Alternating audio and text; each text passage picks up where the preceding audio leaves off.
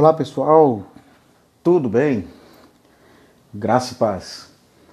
Sejam bem-vindos e bem-vindas a esse podcast, o seu podcast Subsídio Exegético. Aqui quem fala é o reverendo Cláudio Soares, pastor da Igreja Presbiteriana Unida do Brasil. O texto para a semana encontra-se no Evangelho de Mateus, capítulo 22, 15 a 22. É um texto bastante conhecido. É a perícope proposta pelo calendário litúrgico reformado anual para o vigésimo domingo após a festa de Pentecostes. Quero agradecer desde já as pessoas que têm ajudado e compartilhado o nosso podcast ou que têm mandado ideias para que eu possa refletir, mesmo trazer é, para nossa é, para os nossos podcasts, né? Então quero agradecer o apoio de todo mundo. Tem sido algo muito importante para mim. Então vamos lá, vamos ao nosso texto, que hoje não apresenta nenhuma variante textual, então dá para a gente entrar nele propriamente dito. O nosso texto ele segue uma estrutura pequena, mas segue. Estamos dentro do contexto maior que começou já no capítulo é, 20, perdão-me, 21, em que Jesus chega a Jerusalém, aquela recepção que nós chamamos de entrada triunfal. Uh, e ali ele já começa, já começa a se desenhar né, as razões ou as motivações que levarão com que esse profeta de Nazaré, Jesus, é, seja condenado. Já começa a mostrar na redação do texto, a estrutura do texto, é, as razões bem óbvias. A primeira, o conflito de Jesus com a aristocracia da Judéia, representada pelo sumo sacerdote e pelos partidários herodianos ou mesmo os partidários do Império Romano dentro da elite política é, da Judéia. O confronto de Jesus com o templo, e lá no templo já nos traz elementos importantes para o nosso texto de hoje, porque no templo Jesus vai se indispor com os cambistas. Né? Casa de câmbio e o templo, ou seja, o templo como espaço da legitimação da dominação romana e eh, dessa dominação não somente econômica, mas também simbólica. Simbólica no que diz mais profundo de construções iconográficas é, de afirmações de dominação, que no caso o templo é, estava fazendo. Ao adotar dentro do seu espaço uma casa de câmbio, ele legitimava a representação simbólica do Império Romano como divino, no lugar do próprio Deus. É uma acusação muito séria feita por Jesus ao templo, mas que isso vai gerar uma antinomia muito profunda entre Jesus e os interesses escusos do templo e daqueles que legitimam e sustentam ideologicamente a, o Império Romano. Bom, como eu disse, textualmente não temos variantes, mas é, temos algumas características próprias do texto em Mateus. Mateus ele traz como inimigo de Jesus, com um novo grupo aqui que aparece, que são os fariseus. E eu queria chamar a atenção dessa indisposição de Mateus com os fariseus, antes de entrarmos propriamente no nosso texto de Mateus 22, 15 a 22. Com certeza histórica, o grupo que se dispunha a Jesus, que era controverso a Jesus, sem dúvida nenhuma, não eram os fariseus. E sim os sumos sacerdotes, os saduceus. Os saduceus era uma elite judaica, uma aristocracia da Judéia. Dessa aristocracia é, que saíam os sumos sacerdotes, e eles se, se diziam os representantes da, do templo na Judéia. E eles tinham uma certa antinomia com os fariseus, porque os fariseus, segundo os saduceus, traziam elementos para dentro da experiência é, espiritual do povo de Deus, alheias às Escrituras. E uma dessas experiências era a questão da, da, da, da existência de anjos, como também da ressurreição. A doutrina da ressurreição é propriamente farisaica. Então é importante que a gente tenha como percepção que nesse primeiro, no Jesus histórico, Jesus propriamente falando, né, aquele que viveu na Judéia de sua época, os seus inimigos eram os saduceus. No entanto, o nosso texto foi escrito depois da destruição do Templo de Jerusalém, após o concílio de Jamnia, em que o, o, não existe mais a elite sacerdotal e o judaísmo se reinventa a partir do rabinato, ou seja, dos mestres, dos fariseus. Os fariseus que reestruturam a fé judaica. E lá em Jamna, já falei em outras postagens, mas é bom que seja sempre lembrado, uh, ou Jamna ou Yavne, nessa assembleia, os os judeus tentavam entender e explicar o fim do Estado de Israel e a destruição do templo. E lá eles cunharam é, até uma oração chamada a bênção dos hereges, Birkat Haminim, em que nessa bênção, que na verdade é, uma, é um eufemismo, né, gente? Você conhece eufemismo mesmo em português? Às vezes as pessoas falam, essa criança é uma bênção, né? ao invés de falar que ela é uma maldita, que é um demônio. Né? então, esse eufemismo queria dizer, é, é, essa expressão bênção, na verdade, é, uma, é uma, um eufemismo para falar de uma, de uma maldição sobre os hereges. Essa mesma expressão bênção como ideia de maldição, você vai ver em Jó, porque é, é inaceitável na cabeça de um judeu que alguém, algum judeu, possa amaldiçoar a Deus. Né? Então eles vão usar o termo beracá, né? bênção.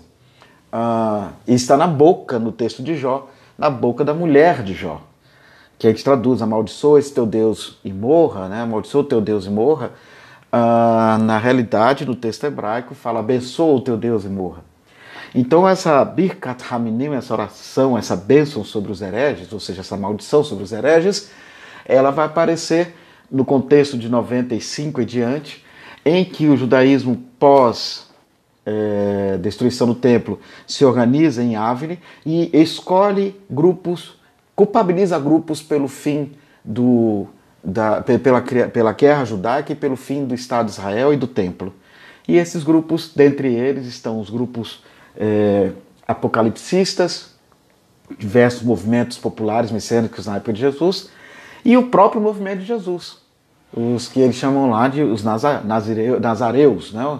Seja, os nazarenos, os seguidores de Jesus. Esses são vistos como é, os culpados. Se são culpados, então eles devem ser expulsos da sinagoga. E então é dentro desse contexto de conflito com o farisaísmo que o texto, a redação final de Mateus se dá e começa a aparecer no nosso texto o fariseu de uma maneira muito negativa, como hipócrita, etc. É bom entendamos aqui que essa crítica do evangelho aos fariseus não é propriamente da boca de Jesus. Porque certamente Jesus teria feito essa crítica aos saduceus. Jesus era da escola dos fariseus. Ele era, pelo que tudo nos indica, da, da escola de Hilel, que era uma escola mais aberta ao diálogo a, a, e que tentava, de forma mais simples, explicitar os valores da Torá de Moisés e também da Torá oral, né, dos ensinos, das palavras, né, dos ensinos dos mestres rabínicos. Ah, e isso é tão verdade que mesmo nos evangelhos, no evangelho de Mateus, quando os fariseus se dirigem a Jesus no primeiro momento, é, eles se dirigem sempre como mestre, reconhecendo a autoridade dele de mestre. Então é importante que seja dito isso, porque aparece aqui no nosso texto, é, logo no começo, que os fariseus enviou até Jesus ah, os seus discípulos, né, os seus estudantes, junto com os herodianos. Os herodianos, quem eram esses herodianos? Há um livro muito bom, gente, que eu recomendo a leitura desde já, que é um livro publicado já em português, Jesus, Jesus Hebreu da Galileia, pesquisa histórica, do Giuseppe Barbalho. Ah, ele faz um, um recorte sobre Jesus histórico maravilhoso. E na página 100, 100 a 101, ele fala um pouquinho sobre é, os saduceus e esse grupo dos herodianos. Eu vou ler aqui uma parte do parágrafo aqui.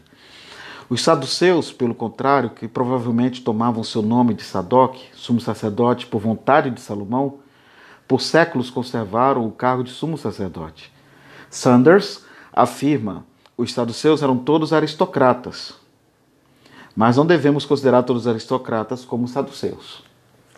Mas é importante perceber a sua origem social, era aristocracia. A palavra aristocracia quer dizer elite. Né? A aristose é pouco, né? os poucos que detêm o poder. Não estou falando do Brasil, estou falando dos saduceus, na época da Judéia, na época de Jesus. Estima-se que a aristocracia sacerdotal e leiga constituiu a fronte contrária a Jesus, e com toda probabilidade foi seu vértice de poder, sob a guia do sumo sacerdote que tomou a iniciativa de afastá-lo do caminho, denunciando-o ao prefeito romano. Nossas fontes conhecem também contatos com herodianos, ele cita aqui outros textos, ele está citando Marcos, então ele para citar os textos que ele usa, Marcos 3,6 e 12,13. Um grupo não mais bem definido, mas de qualquer modo defensor da estirpe de Herodes, e talvez, e aqui eu até não tiro talvez, e também colaboracionista do poder romano. Tá? Ah, é importante perceber que esses grupos saduceus e herodianos, eles representavam os interesses da, da aristocracia da Judéia, da época de Jesus, e tinham interesses comuns, que era a defesa dos interesses dessa aristocracia frente ao Império Romano, sendo muita vez porta-voz desse mesmo império e extensão desse poder é, dentro das terras da Judéia na época de Jesus. E esse grupo chega a Jesus e reconhece que Jesus é, é, realmente é alguém que ensina a verdade do caminho de Deus. Né? Isso nós podemos ver no versículo 16. Eles falam assim: Didascale, olha só o respeito por Jesus como mestre rabínico. Didascale, é, oidamen hoti, alethes ei kai ten hodon tu teu en aletheia, en aletheia didasques, kai umele soi peri o de nós. Ah, esse elogio presente no versículo 16, que podemos é, traduzir aproximadamente da seguinte forma: Mestre, sabemos que és íntegro e que ensinas o caminho de Deus conforme a verdade. Tu não te deixas influenciar por ninguém, porque não te repreendes à aparência dos homens, que é a parte logo depois que eles falam, logo no finalzinho, né? O gablepes es prosopon antropon, antropon, eipe um remite soidoque. É interessante essa expressão, porque mostra a seriedade de Jesus. E quando eles fazem esse elogio, o chamam de mestre, reconhece que, eles, que ele ele proclama as verdades do caminho de Deus, né? ele é um homem reto, portanto, que anda em retidão. Ah, e também aparece aqui, ah, é bom que seja dito, né? Ah, uma frase que nos remete ao primeiro né, juiz, citado no livro dos juízes, em Israel, que é o nosso amigo Samuel, ah, que segundo o relato, quando ele vai escolher o sucessor de, de, de Saul, sucessor, perdoe-me, não. Ele vai lá ungir um pastor de ovelhas é, com um movimento de sublevação ao, ao reinado de Saul. Né? Ele vai lá ungir um, um, um, como sinal de sublevação, de, de, de subversão mesmo ao reinado de Saul, o pastor de ovelhas, Davi. E diz que quando ele chegou à casa uh, uh, de Jessé, né, ele já tinha ouvido da parte do próprio Eterno, Javé, a, a expressão né, que ele não julgasse segundo a aparência, né, segundo a aparência que segundo o olhar humano que se, se fita pela aparência, mas sim que é, não, não, não se deixasse guiar pela aparência pelo, e pela, pela maneira do humano ver. Né? E aí ele escolhe lá Davi, vocês conhecem toda a história, né? Jessé coloca os filhos formosos, mais fortes, preparados para a batalha, e ele fala, mas não tem ninguém, até que vem lá o ruivo, feinho, fedido, que era Davi.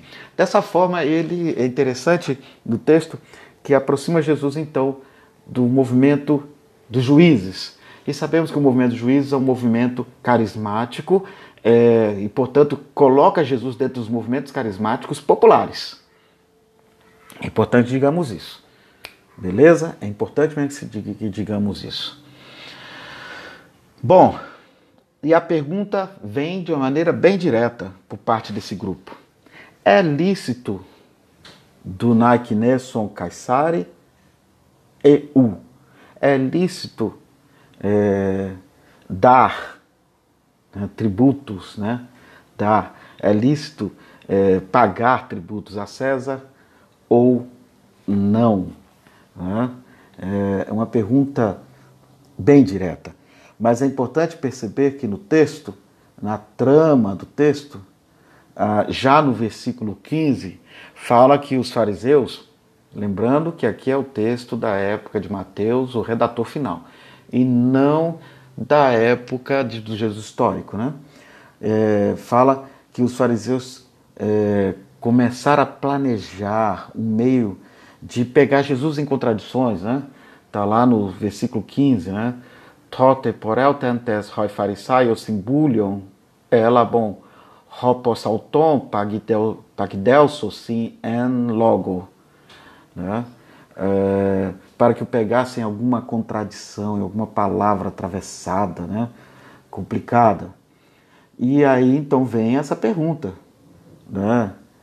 É, é certo, mais que certo, é lícito pagar imposto a César ou não? Eles querem saber o que Jesus pensa sobre isso. E essa pergunta, gente, é, é uma pergunta muito séria, porque dentro do contexto do capítulo 21, ela vai ser uma das razões da condenação de Jesus né, pelo Império Romano. Então, e Jesus sabendo do que estava por trás, diz logo no versículo 18, né? É, Jesus não era bobo, ele sabia fazer a leitura da realidade, né? Então fala, Gnus de Jesus é, temponeriam auton epen. E Jesus, conhecendo a maldade deles, né, como eles eram, não vieram com uma, com uma boa intenção, então Jesus diz para eles: Ti me peirasete hipocritai. Né? É, o que vocês querem provar, né, seus hipócritas, hipócritas né? É, é, É, é, Jesus ele ele fala o seguinte assim de maneira bem direta, porque vocês estão querendo colocar à prova, seus hipócritas. Epidex atemoi to nomisma tu kinesu. Né? Aí Jesus começa então a mostrar a hipocrisia deles. De que forma? Nesta frase em grego que acabei de ler, é, Jesus fala assim: tira do seu bolso, né? Mostra para mim a moeda usada para pagar o imposto. E aqui eu queria é, chamar a atenção é, a expressão tu kine, tu, perdão, não é kinesu que eu falei errado, né? É, to, nomisma tu kensu. É, nomisma. Nomisma é uma palavra bem conhecida no contexto é, da pesquisa arqueológica e também museológica, que tem a ver com numismática. Numismática é o estudo, sob o ponto de vista histórico, artístico e econômico, das moedas, das cédulas e medalhas. Muito embora o termo também seja empregado como sinônimo ao, a, a ideia de colecionar esses itens. E há um livro que eu recomendo a leitura para vocês, é, é um livro do David Shear, Roman Coins and Their Values, é, Moedas Romanas e Seus Valores. O volume 1 um dessa é uma coleção, vários volumes, se não me engano, são três volumes. Ah, no primeiro volume, e é esse que eu quero me prender um pouco é, como citação para vocês, ele se ocupa em avaliar e trazer as imagens né, das moedas dos Césares, desde a, a, a República e os doze Césares, que compreende dos, o ano 280 é, antes da Era Comum, ou antes de Cristo, como vocês quiserem, e vai até o ano 96 da Era Comum ou depois de Cristo.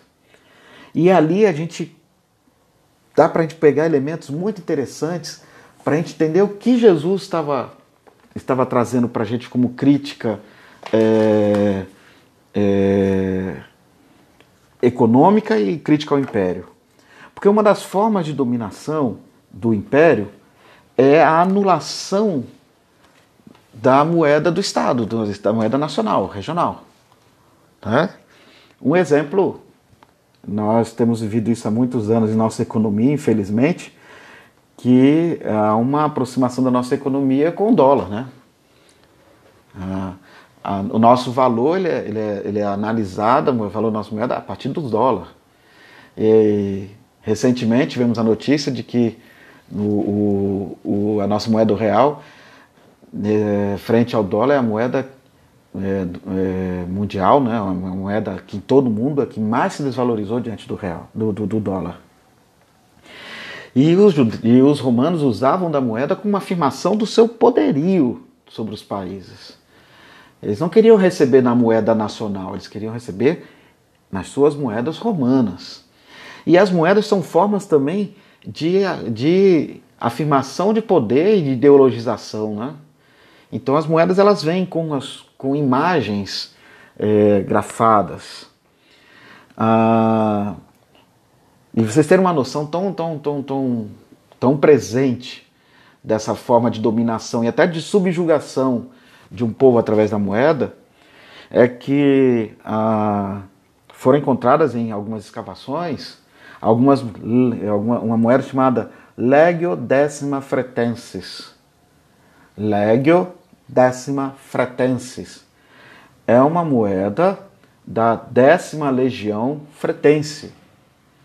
É, e essa legião, ela é citada no Evangelho de Marcos, se lembram? Daquele homem que, quando Jesus pergunta, qual é o teu nome, ó demônio, né? Diabo, opressor. E ele fala, Legio, né? Legion é o nome dele, né? Ele, Jesus responde em grego, ele responde, ele, Jesus pergunta para ele em grego, ele responde, ele responde em latim, legion, que é legião, tem a ver com a legião.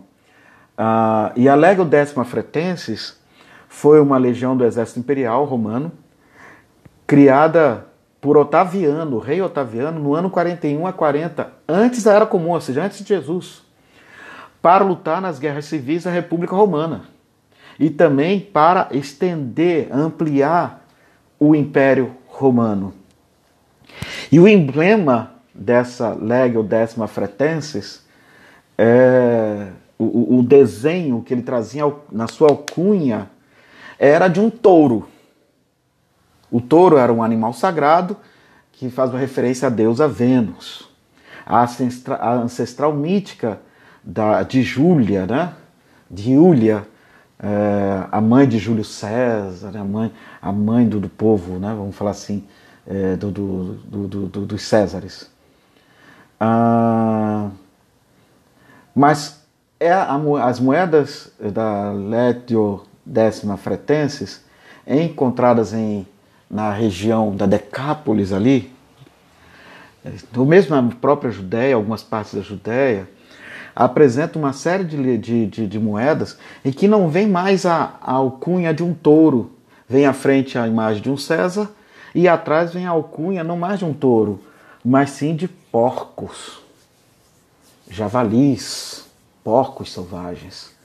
O que nesse, essas imagens mostram claramente que aquele texto, só indo um pouquinho lá em Marcos rapidamente, já fechando e voltando logo para o nosso texto, é, por isso que no nosso texto, lá no Marcos 5, em plena Decápole, em plena região da Judéia, ali próximo da Judéia, você vai encontrar porcos, alguém plant, é, cultivando porcos. É uma citação é, indireta do texto, é, ou melhor dizendo, indireta, simbólica no texto, né? que é direta a citação, é, de, de, que o grande demônio que oprime o povo é a Legio décima, a legião, décima legião fretense. E o seu símbolo é o porco. Né?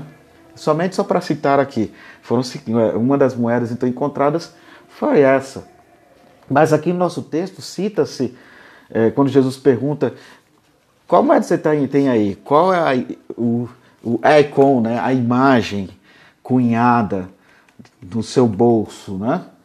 E é interessante, porque os opositores de Jesus vêm perguntar se é lícito, mas eles trazem uma sacola com moedas romanas. eles não trazem nas suas sacolas moedas da Judéia, não, eles trazem moedas romanas. Ou seja, eles vão perguntar se é lícito, é, e Jesus fala que a pergunta deles não é uma pergunta acadêmica séria, eles não estão preocupados com a seriedade da questão. E sim, eles, estão, eles são hipócritas, porque eles trazem no bolso a imagem do Império Romano. Né? A submissão ao Império é, Romano. E isso é muito importante a gente perceber.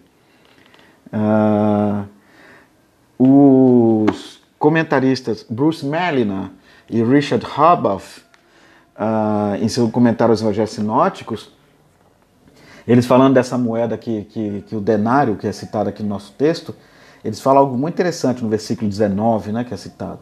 Fala assim: A moeda que Jesus pede que seus oponentes lhe mostrem é a moeda usada para o imposto. Um denário romano que trazia não somente o semblante de César, mas também uma inscrição. Né? Trazia uma inscrição, uma epígrafe. Né? No versículo 20, Jesus fala: Tinos re com alte kai re epigrafe né? É, Lego sim, autor, eles respondem a Jesus, né? É, qual é a imagem dela e a, o que está escrito nela? E eles respondem, é, é, diz ele, a de César, né? E, e, então no nosso historiador aqui a partir os, esse, os dois teólogos, né? Bruce Malina e Richard Habath, é, estudando a numismática, né, a parte da numismática, eles trazem uma informação muito interessante, que a moeda que Jesus pede aos seus oponentes lhe mostra a moeda usada para o imposto. Um denário romano que trazia não somente o semblante de César, mas também a inscrição. Tibério César Augusto, filho do divino Augusto. Ou seja, em sua preocupação com a prática da Torá, né, a expressão é lícito presente aí na boca dos opositores de Jesus equivale se está de acordo com a Torá ou não. Tá? Eles sabiam que não estava de acordo.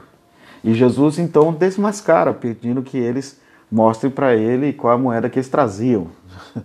Né? ah, e eles ficam um pouco que constrangidos por trazerem ah, uma moeda romana impura. Ah, diz aqui ainda o comentário deles se, como é provável, os herodianos é que tinham a moeda incriminadora, eles teriam colocado imediatamente em conflito com seus colaboradores um desafio a Jesus, em conflito com os fariseus. Desse modo, mediante a sagaz estratégia de pedir que fosse apresentada a moeda ofensiva, Jesus colocou estes dois grupos de oponentes, um contra o outro. Né? E além de colocar um contra o outro, coloca também esses oponentes de Jesus expostos diante da multidão, que estão vendo a situação, estão presenciando aquilo. Essa pegadinha que não deu certo. É interessante essa, essa, essa moeda, o denário. Volto a dizer, ela tinha a alcunha do César e, a, e tinha uma epígrafe. Uma epígrafe, eu estou falando epígrafe que é o texto, como está lá no nosso texto grego de, de Mateus. Né? Mas eh, tinha um epígrafe. Tibério César Augusto, filho do divino Augusto. É importante também nessa pergunta de Jesus, né, quando fala tinos eikon aute, haute, kai re epigrafe, né? É, fala qual a imagem dela né? e o que está escrito, qual a escrita que ela traz. É, Jesus também não só se refere agora à, à, à moeda em si, mas está olhando para aqueles que são judeus e fala: qual a imagem que vocês trazem? A imagem que está presente na vida de vocês é, é a imagem de César ou a imagem de Deus? Por isso a resposta de Jesus. Né?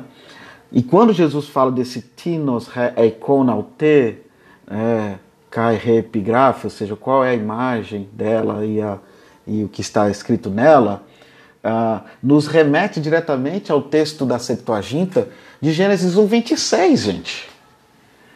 Né? Que fala que kai kai epen hoteos poiesomen, não, desculpa, vou de novo. Kai epen hoteos poiesomen antropon kate, katekona, ó, eikon, katekona remeteran kai katehomoiosin. E disse Deus, façamos, né? mas é que é um fazer poético, né? Poiesomen, poiesomen. É, façamos poeticamente, façamos. É como se, é, para a cabeça do texto da Septuaginta, esse eterno que cria as coisas, ele cria as coisas como um poeta. Estão diante de uma obra literária, então é um, é um contador de histórias, né? um poeta, contador de história. Ele conta, ele faz as coisas com as suas, com as suas palavras poéticas, né? com o seu, com seu carinho poético. Né? Então Deus fez, fez é, é, disse Deus, Deus, façamos o ser humano, o, a, segundo a nossa imagem, a icon, né? e conforme a nossa semelhança. E então quando Jesus ele dirige essa fala para é, os seus opositores, perguntando sobre a imagem que eles trazem, epígrafe, é como se ele falasse, ó, lembre o, o texto da Torá. Qual a imagem que devemos trazer? A imagem que devemos trazer é a imagem daquele que nos fez. E, qual, qual discurso devemos trazer? Quais palavras devemos trazer? As palavras semelhantes às dele, que são palavras criadoras. Né? Então Jesus ele desmascara aqui esse grupo de maneira assim, de maneira muito inteligente. Né? Ah, e, e, e, ao se referir então ao texto de Gênesis, ele, Jesus ele mostra que aquele grupo não está é, submisso a, a, a, ao Deus de Abraão, Isaac e Jacó, ao Deus de Moisés, ao Deus de Sara, Agar, Raquel. Não é, não é o Deus do, do Êxodo, mas aquele grupo agora está submisso ao Deus, do, o Deus dominador, que é o Império Romano, o Deus opressor, que é César. É interessante isso. Ainda Melina e Rabath comentam o versículo 21 da seguinte forma: Após indagar sobre a imagem e a inscrição, sublinhando, portanto, a constrangedora evidência, Jesus responde positivamente à questão original. Paga ao imperador o que é do imperador. Né? É interessante chamar a atenção aqui que é, há biblistas na América Latina, como o Wegener, por exemplo, que vai interpretar essa frase de Jesus: dê a César o que é de César, né? Dai a César o que é de César e a Deus o que é de Deus, não como uma legitimação de Jesus ou uma afirmação política de Jesus de apoio ao pagamento de impostos. E sim, é como se Jesus, como profeta popular que era, dissesse para eles: olha, esse dinheiro não nos pertence, então entregue para eles. Vá embora com esse dinheiro daqui. Né? Vá embora com esse dinheiro daqui. Porque o que nós devemos dar é, a Deus o que é de Deus. O que é de Deus? É de Deus a terra, que os romanos tomaram. Não esqueçam isso. O contexto de Jesus é o contexto camponês do, do homem do, do Mediterrâneo, né? de pessoas desapropriadas da terra. Então, deem a Deus o que é de Deus. Devolvam, pegue o seu dinheiro, leve para lá e devolva o que é nosso. Até o Wegener, que é teólogo luterano, brasileiro, foi professor na Este, ele faz uma exegese muito interessante do texto paralelo a esse, que é Marcos, e, e faz esse resgate a partir do, do, do verbo é, presente em nosso texto, que é o verbo didomi, né? apodidomi, porque no versículo 20 Jesus fala é, autos. Então disse a eles, apódote, que é, vem de apodidomi, um ta caesaros, caesari. Caita tuteu, toteu. Toteu. Ou seja, entregue então a, a, a César o que é de César. Né? E a, as coisas de Deus a Deus. Então fala assim, olha, devolva para ele o que é dele e dê a Deus o que é de Deus. E ele está dirigindo essa palavra, é importante observar, a aristocracia é, da Judéia. A elite judaica que se apropriou das terras das pessoas, da vida da, da, dos pobres da Judéia, e se apropriou em conluio com o Império Romano para empobrecer cada vez mais as pessoas e torná-las agora suas escravas, suas mercadorias. Então é uma frase de Jesus muito séria aqui.